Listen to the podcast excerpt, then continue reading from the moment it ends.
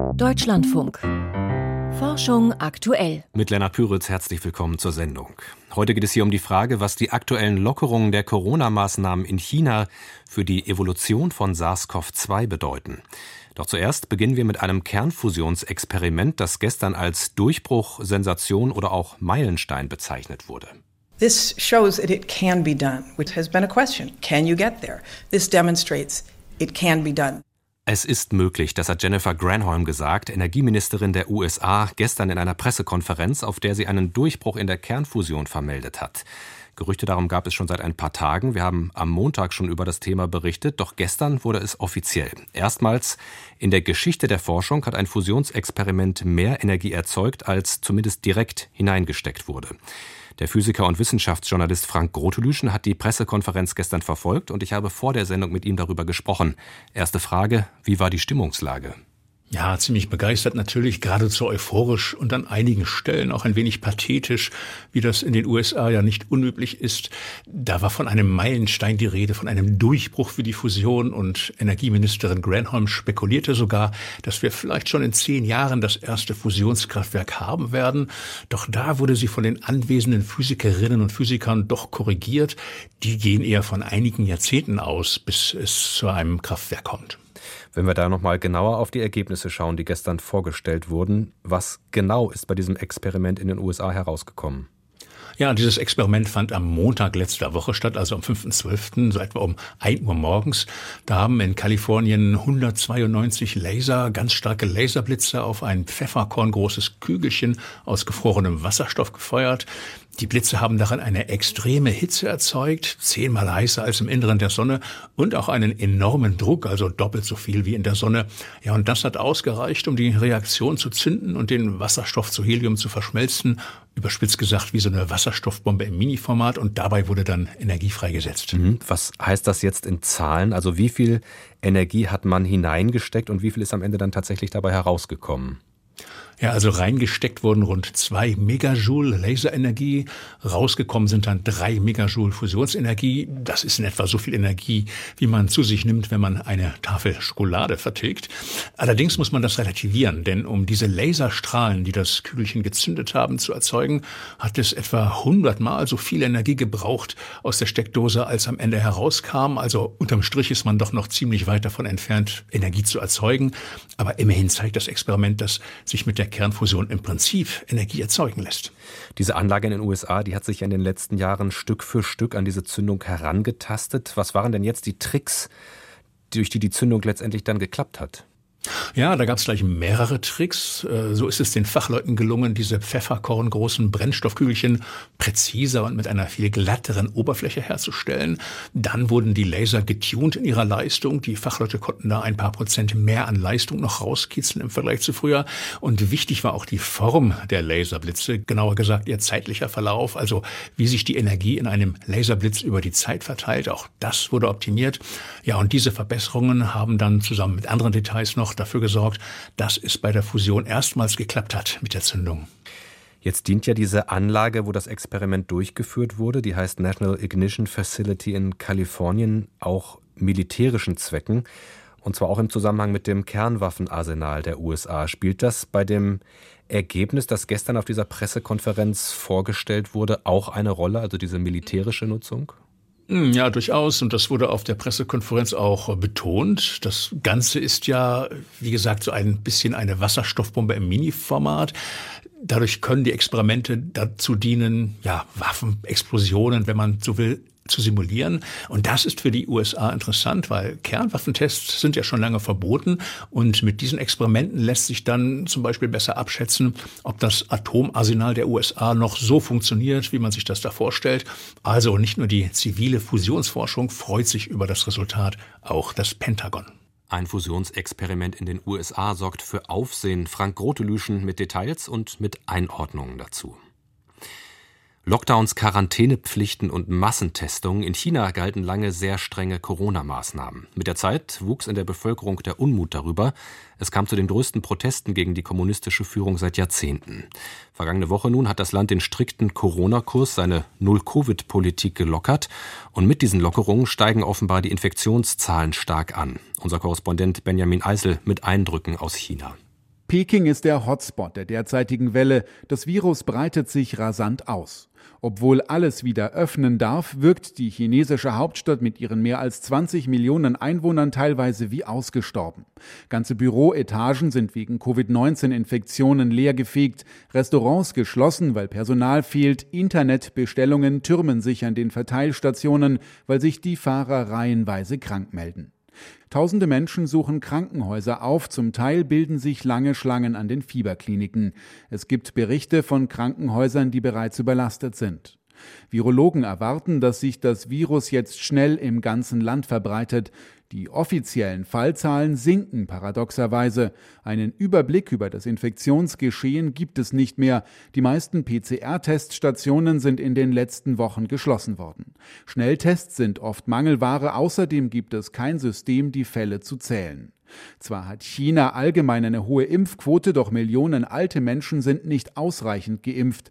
Erst heute hat China einen zweiten Booster für Risikogruppen und Menschen über 60 Jahren zugelassen unser China-Korrespondent Benjamin Eisel aus Peking. Und was diese Entwicklungen und Lockerungen aus virologischer Sicht bedeuten, darüber habe ich vor der Sendung mit Dr. Björn Meyer gesprochen. Er leitet die Arbeitsgruppe Virus-Evolution am Universitätsklinikum Magdeburg, forscht zu SARS-CoV-2 und beobachtet dessen Mutationen in unterschiedlichen Teilen der Welt. Ich habe ihn zuerst gefragt, welchem Selektionsdruck ist das Virus, inzwischen in China ja auch die Omikron-Variante, in dieser Öffnungsphase ausgesetzt? Ja, ist eine sehr gute Frage, ist eine sehr wichtige Frage und es ist äh, gleichzeitig dann auch sehr kompliziert. Also dieser Selektionsdruck kommt momentan in Europa und in anderen Teilen der Welt sehr von Immunfluchtvarianten. Also das Virus versucht, ähm, die aufgebaute Immunität in der Bevölkerung, sei es jetzt durch äh, vorangegangene Infektionen oder auch durch Impfungen zu umgehen, um einfach neue Infektionen zu ermöglichen da dieser Druck noch nicht so wirklich gegeben ist in China, ist da zunächst erstmal dieser Immunfluchtsdruck und damit mögliche Immunfluchtvarianten sehe ich erstmal gering an. Entschuldigung, weil eben mhm. noch nicht so viele Menschen überhaupt Kontakt zu genau. dem Virus hatten oder auch noch keinen vielleicht vollständigen Impfschutz mit Booster.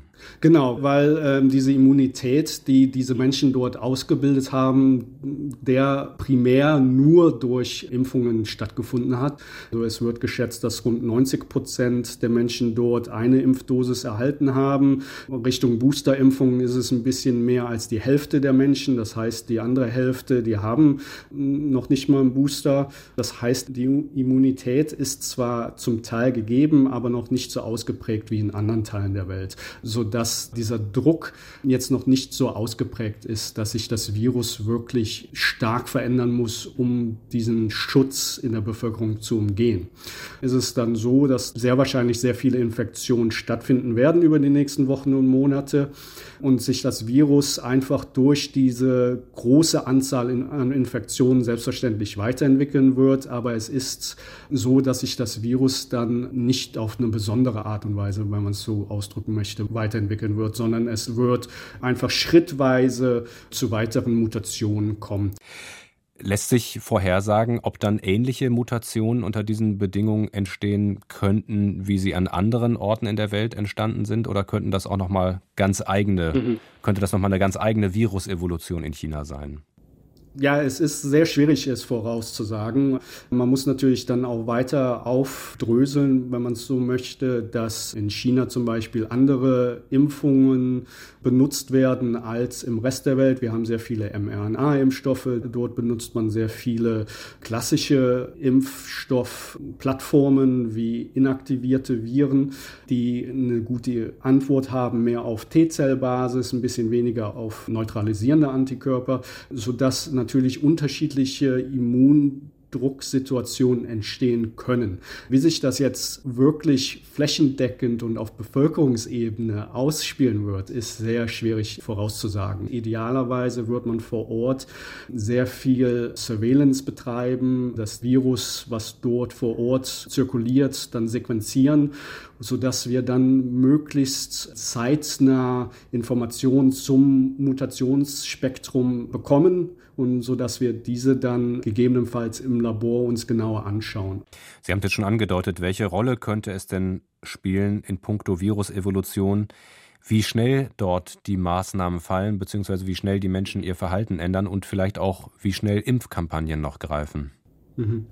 Ich glaube, hier müssen wir auch wieder unterscheiden zwischen kurz-, mittelfristig und dann langfristig gesehen. Also ich glaube, kurz- und mittelfristig werden sehr viele Infektionen erstmal nicht wirklich viel zur Evolution beitragen, sondern dann hat man wirklich eine sehr starke Welle und da wird man dann erstmal beschäftigt sein mit Gesundheitswesen, der Überlastung, so wie man es auch von hier aus Europa kennt zum Beispiel.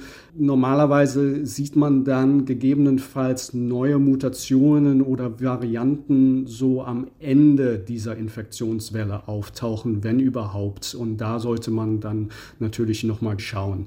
Langfristig gesehen ist es natürlich eine ganz andere Sache, weil wir haben 1,4 Milliarden Menschen in China, die jetzt ähm, am Infektionsgeschehen teilnehmen werden und die einfach mit der schier großen Menge an möglichen neuen Infektionen einfach dann auch diese Evolution von diesem Virus mit neuen Mutationen generell vorantreiben können. Was bedeuten die Corona-Lockerungen in China aus virologischer Sicht? Informationen und Einschätzungen dazu waren das vom Virologen Björn Mayer. Einen Nobelpreis bekommen Forschende nicht einfach ohne weiteres, sie müssen schon wirklich etwas Wegweisendes herausgefunden haben, so wie zum Beispiel Vernon Smith, der mittlerweile 95-Jährige gilt als Vater der Experimentalökonomie. 2002 erhielt er dafür den Nobelpreis. Dass solche Preise und Renommee auch bei anderen Fachleuten Eindruck machen und das eigentlich als unabhängig gehandelte Gutachterverfahren bei wissenschaftlichen Publikationen beeinflussen, das hat kürzlich eine Studie von Wirtschaftswissenschaftlern im Fachmagazin PNAS gezeigt. Annike Meyer hat mit einem der Autoren gesprochen. Als Jürgen Huber und seine Kollegen sich das Experiment überlegt hatten, war ihnen schon klar, das ist kein fairer Vergleich. Dasselbe Manuskript wird von zwei unterschiedlichen Autoren eingereicht. Vernon Smith, der einen Nobelpreis gewonnen hat, und Sabiu Inua, der noch keinen Doktortitel hat, dafür aber einen afrikanischen Nachnamen. Wer hat bessere Chancen, die Studie zu veröffentlichen? Wir haben erwartet, einen, einen gewissen Effekt für einen Nobelpreisträger wird es schon geben. Aber wir waren ehrlich gesagt extrem überrascht und ein klein bisschen schockiert, wie groß der Effekt ist. Sechsmal so oft empfahlen Gutachter die Studie ohne größere Überarbeitung zur Veröffentlichung, wenn der Name des Nobelpreisträgers drauf stand. War der Doktorand als Autor angegeben, hielten zwei Drittel der Gutachter das gleiche Manuskript gar nicht für würdig gedruckt zu werden. Der Nobelpreisträger erhielt von weniger als einem Viertel eine Ablehnung. Das ist menschlich, entspricht aber nicht dem Anspruch auf Objektivität, den die Wissenschaft hat, meint der Professor für Finanzwirtschaft an der Uni Graz, Jürgen Huber. Also die Begutachtung von wissenschaftlichen Arbeiten durch andere Wissenschaftler ist ja für Publikationen wichtig, für Forschungsgelder, dafür, wer Jobs bekommt, wer Professor wird und so weiter. Also das ist ganz wichtig, dass wir diesen Prozess so objektiv, so fair gestalten wie möglich, damit auch die Gelder, die ja oft von der öffentlichen Hand kommen, bestmöglich verwendet werden, damit wir Fortschritte haben. Wie genau eine Begutachtung, ein sogenannter Peer Review abläuft, kann ganz unterschiedlich sein. Die in Natur- und Wirtschaftswissenschaften gebräuchlichste Variante ist einfach verblindet. Die Gutachter wissen, wer die Autorinnen und Autoren sind, umgekehrt gilt das nicht. Dass dieses Verfahren nicht besonders objektiv ist, ist nichts Neues. Zahlreiche Studien haben das in den letzten Jahren an unterschiedlichen Beispielen gezeigt. Sozusagen die einfachste Schlussfolgerung wäre, ja, wir müssen zumindest bei der anonymisierten Version dieser Begutachtung von Papers bleiben. Denn dann ist zumindest kein Nachteil für die Unbekannten, kein Vorteil für die Bekannten. Damit es wirklich funktioniert, reicht es allerdings nicht, die Namen nur vom Deckblatt zu entfernen. Das ganze Manuskript muss so geschrieben sein, dass die Gutachter die Identität der Autoren nicht erraten können. Und das ist in Zeiten von Internet und Preprints gerade bei kleinen Forschungsfeldern ziemlich schwierig. Studien haben ergeben, dass Doppelverblindung in weniger als der Hälfte der Fälle gelingt. Trotzdem sehen viele Forscher im doppelt verblindeten Review die bessere Alternative. In Umfragen von Fachmagazinen und Verlagen sind regelmäßig drei Viertel der Teilnehmenden dafür. Die Wissenschaftler sind sehr offen für Veränderungen und sagen, mal extrem spannend, was ihr da zeigt. Wir brauchen mehr solche Studien. Also die Wissenschaft ist Gott sei Dank noch sozusagen offen und gesund genug, um zu lernen. Tatsächlich ist gerade die Bereitschaft der Verleger von Fachzeitschriften mit alternativen Gutachterverfahren zu experimentieren spätestens mit der Open Science Bewegung deutlich gewachsen. Nature bietet seit 2015 die Möglichkeit an, sich freiwillig für ein doppelt verblindetes Gutachterverfahren zu entscheiden. IOP, ein großer Verleger aus dem Bereich Physik und Ingenieurswesen, ist 2020 nachgezogen. Allerdings mit mäßigem Erfolg. Nur 12 Prozent der Einreichungen bei Nature und knapp 20 bei IOP nutzen die Doppelblindversion. Dass Veränderung in der Theorie einfacher ist als in der Praxis, Dafür ist auch die Noble vs. Nobody-Studie von Jürgen Huber und seinen Kollegen ein Beispiel. Das war Unwissenheit, die ich im Nachhinein auch sehr bedauere. Ihre Studie zum Peer Review ist weder doppelt noch klassisch einfach verblindet begutachtet worden, sondern in einem weniger gebräuchlichen Verfahren, das einige Zeitschriften nur für besonders renommierte Autoren anbieten, wie eben Nobelpreisträger, sozusagen über die VIP-Abkürzung. Dabei dürfen die Autoren ihre Gutachter selber aussuchen ist mir nachher von vielen Kollegen gesagt worden, hey Freund, das war, jetzt nutzt ihr selber den Status Bias. Hm. Ich kann zu unserer Verteidigung sagen, wir haben also als Reviewer aber nicht irgendwelche Family und Friends vorgeschlagen, sondern tatsächliche Experten und es war auch ein richtig mühsamer Review-Prozess, durch den wir gegangen sind. Aber ja, der Punkt ist, ist well taken, ja. Wie objektiv ist das wissenschaftliche Gutachtersystem? Ein Beitrag von Anneke Meyer. Und weiter geht es mit unserer Serie Letzte Rufe, in der wir vom Aussterben bedrohte Tierarten hörbar machen. Jeden Tag bis zum Ende der gerade laufenden UN-Biodiversitätskonferenz in Kanada, auf der diskutiert wird, wie das globale Artensterben gestoppt werden könnte. Und in der heutigen Folge geht es akustisch nach Madagaskar. Letzte Rufe. Von Arten, die verschwinden. Das ist halt ein Kratzgeräusch und je nach Art ist es ein unterschiedlicher Takt. Einige Riesenkugler machen eher so und andere Arten machen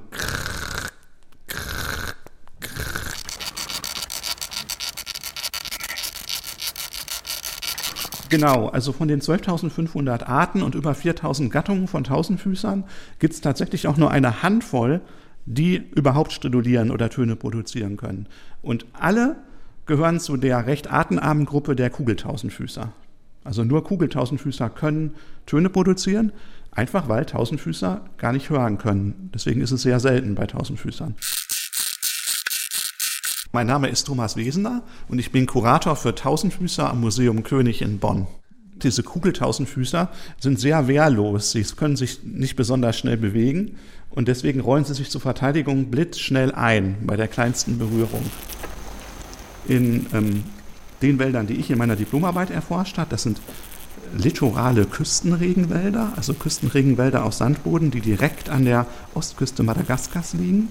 Und unter diesen Wäldern liegen Titaniumsande, die von Rio Tinto abgebaut werden. Also man gräbt eine tiefe Grube, flutet diese mit Meerwasser und saugt dann den titanhaltigen Sand ab. Und da kann man sich vorstellen, dass von dem Lebensraum nicht mehr viel übrig bleibt. Diese Wälder sind jetzt im Besitz von Rio Tinto. Und diese Minenagentur hat es praktisch in der Hand, damit diese gesamte einmalige Fauna und Flora dort überlebt. Und deswegen habe ich zum Beispiel eine Gattung von Tausendfüßlern nach Rio Tinto benannt, Rio Tinto bolus. Diese Gattung kommt nur in diesen Küstenregenwäldern vor. Und es wäre natürlich ironisch, wenn eine nach Rio Tinto benannte Gattung durch die Aktivitäten dieses Unternehmens aussterben würde. Und vom Klang der bedrohten Riesenkugler geht es zu einem anderen Geräusch. So klingt ein Wirbelsturm auf dem Mars und damit beginnen die heutigen Wissenschaftsmeldungen. Darin erklärt Piotr Heller, was es mit dieser Aufnahme auf sich hat. Sie stammen vom Mars Rover Perseverance, der als erstes Marsfahrzeug überhaupt ein Mikrofon an Bord hat. Das hat jüngst zufällig einen kleinen Sturm, der etwas Staub aufgewirbelt hat, registriert, wie US-Forscher im Magazin Nature Communications berichten. Die Aufnahme dauert nur einige Sekunden. Erst ist der Sturm zu hören. Dann Stille. Perseverance befindet sich in diesem Moment im Auge des Sturms. Und dann hört man, wie der Sturm hinwegzieht. Die Messungen helfen den Experten, das Ausmaß solcher Wirbelstürme abzuschätzen. Physiker beobachten Tropfen, und zwar auf der Internationalen Raumstation. Denn dort oben, in beinahe Schwerelosigkeit, bleiben auch große Tropfen von einigen Zentimetern Durchmesser rund, während sie auf der Erde zu Pfützen zerlaufen. Die Forscher haben die Tropfen auf einer Oberfläche platziert und genau vermessen. Die Beobachtungen halfen ihnen dabei, ein physikalisches Modell zu verfeinern, wie sie im Magazin Physics of Fluids darlegen. Das Modell beschreibt die Form eines Tropfens, der teilweise eine Oberfläche berührt. Hirnschrittmacher könnten Alzheimer-Symptome lindern. Bisher kommt diese Therapie bei der Elektroden Hirnregionen mit elektrischen Impulsen stimulieren bei Parkinson oder Zwangsstörungen zum Einsatz. Forscher haben die Methode auch an Alzheimer-Patienten getestet. Bei den meisten zeigte sich keine Verbesserung der Symptome. Allerdings haben einige wenige durchaus von der Behandlung profitiert. Neurologen der Berliner Charité haben dieses Ergebnis nun zum Anlass genommen, die erfolgreichen Fälle genauer zu untersuchen. Sie stellten fest, bei diesen Patienten steckten die Elektroden genau zwischen zwei Nervenfaserbündeln, die eine Rolle beim Gedächtnis spielen. Das berichtet das Team im Magazin Nature Communications. Diese Erkenntnis liefert eine Grundlage für weitere klinische Studien dieser potenziellen Alzheimer-Therapie. Wasser könnte als ultraschnelles Schaltelement für Elektronik dienen. Forscher aus Bochum haben die Schaltung entwickelt und im Magazin APL Photonics beschrieben. Sie besteht aus einem flachen Salzwasserstrahl. Feuert man einen Laserpuls auf diesen Strahl, befreit das Elektronen aus dem Salz. Das Wasser leitet Elektrizität in diesem Moment so ähnlich wie ein Metall. Das Besondere ist die Schaltgeschwindigkeit. Das Wasser wechselt seinen Zustand innerhalb von weniger als einer Billionstel Sekunde. Das sei schneller als die bislang schnellste Schaltgeschwindigkeit eines Halbleiters, heißt es in einer Pressemitteilung. Der europäische Wettersatellit Meteosat Third Generation Imager ist erfolgreich gestartet. Er könnte unter anderem dem Katastrophenschutz zugutekommen. Mit seiner vergleichsweise hohen Auflösung und häufig aktualisierten Aufnahmen erlaubt er es etwa Gewitterwolken besser zu erkennen und ihre Lebensdauer abzuschätzen. Gestern Abend ist er an Bord einer Ariane 5 Rakete vom europäischen Weltraumbahnhof in französisch-Guayana aus ins All gestartet. Eine kleine Studie aus China zeigt, dass Intervallfasten gegen Typ-2-Diabetes helfen könnte. Typ-2-Diabetes ist nicht unbedingt eine Krankheit, unter der Menschen ein Leben lang leiden. Das Team hat nun untersucht, inwiefern Intervallfasten helfen könnte. Bei dieser Diät ist man nur in einem bestimmten Zeitfenster und fastet ansonsten. Die Forscher beobachteten 35 Diabetespatienten, die sich auf diese Art ernährten. Gut die Hälfte konnte daraufhin die Diabetesmedikamente absetzen und hatte ein Jahr später noch normale Blutzuckerwerte. Andere konnten zumindest die Dosis ihrer Medikamente senken, wie die Forscher in einem Medizinjournal schreiben. Das waren die Wissenschaftsmeldungen des Tages von und mit Piotr Heller. Nachhören können Sie die wie immer unter deutschlandfunk.de oder auch in der DLF Audiothek. Sternzeit, 14. Dezember. Die letzte Reise zum Mond. Wir gehen nun wieder und, so Gott will, werden wir zurückkehren mit Frieden und Hoffnung für die gesamte Menschheit. Diese Worte sprach Eugene Cernan heute vor 50 Jahren auf dem Mond. Apollo 17 verließ unseren Trabanten und damit war die kurze Phase der Mondflüge auch schon wieder vorbei. Bisher waren nur zwölf Männer auf dem Mond. Bei den neuen Mondflügen sind insgesamt 24 Männer in die Nähe des Mondes gekommen, drei von ihnen sogar zweimal. Die Mondlandung war vor allem ein politisches Ziel im Kalten Krieg. Das hatten die USA mit Apollo 11 erreicht. Es folgten zwar noch ein paar weitere Flüge, aber die Öffentlichkeit verlor schnell das Interesse. Die teuren Missionen passten nicht mehr in die Zeit. Bald war klar, dass mit Apollo 17 Schluss sein würde. Ein halbes Jahrhundert später hat es die Menschheit noch nicht wieder zurück zum Mond geschafft. Mit sehr viel Glück könnten 2028 der nächste Mann, die erste Frau und die erste Person of Color ihre Fußabdrücke im Mondstaub hinterlassen, wie es die NASA formuliert. Das neue Mondprogramm heißt Artemis, nach der Zwillingsschwester von Apollo in der griechischen Mythologie. Womöglich ist diese Benennung nicht sehr glücklich, denn NASA, ESA und Co. wollen, dass Artemis eben kein Apollo-Zwilling wird, sondern ein dauerhaftes Unterfangen. Doch die Rückkehr zum Mond droht ebenfalls zu einem Strohfeuer zu werden.